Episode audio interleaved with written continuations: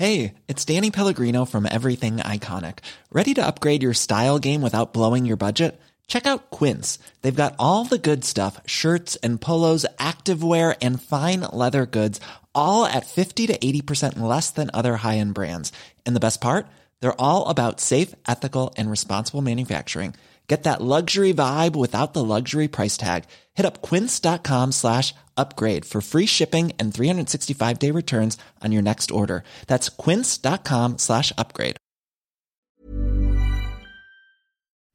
Bonjour, bonsoir, bon après-midi à tous. Petite nouveauté cette saison dans mes podcasts, je vais vous proposer chaque veille de sortie d'épisode un extrait de notre conversation avec mon invité. En espérant que ça puisse vous donner envie de découvrir l'épisode complet demain, je vous souhaite une belle écoute et je vous dis j'espère à demain.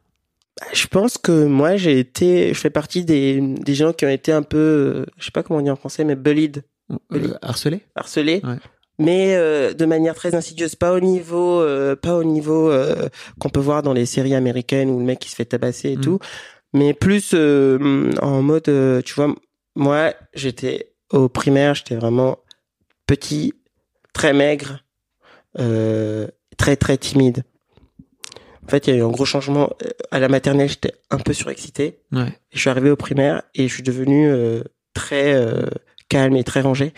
Et euh, et en fait, je voulais toujours traîner avec les mecs à ce moment-là.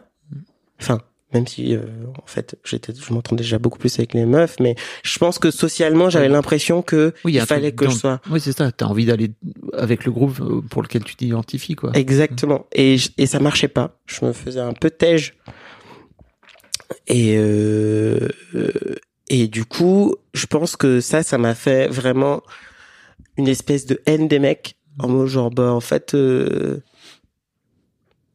Ouais, je vais pas dire, mais en fait, euh, ça sert à rien, quoi. C'est mieux Mhm. de,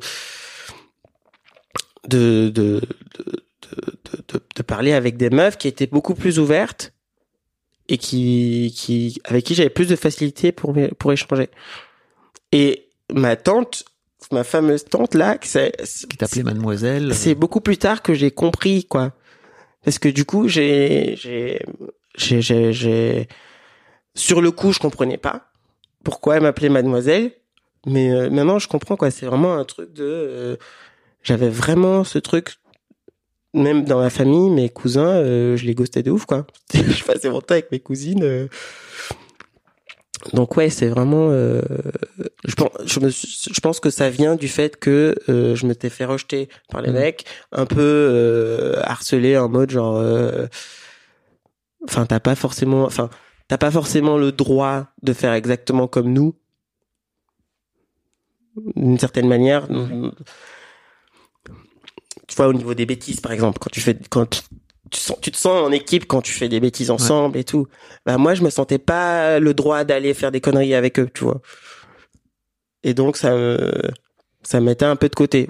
Par exemple, un autre truc, je déteste le foot. Bah, du coup, ça, ça fait déjà une grosse barrière. Je- les gens, ils jouent au foot tout le temps. euh, Ouais. Je pouvais pas jouer au foot. Ah ça, le foot, c'est une purge. hein. Laisse-moi te le dire.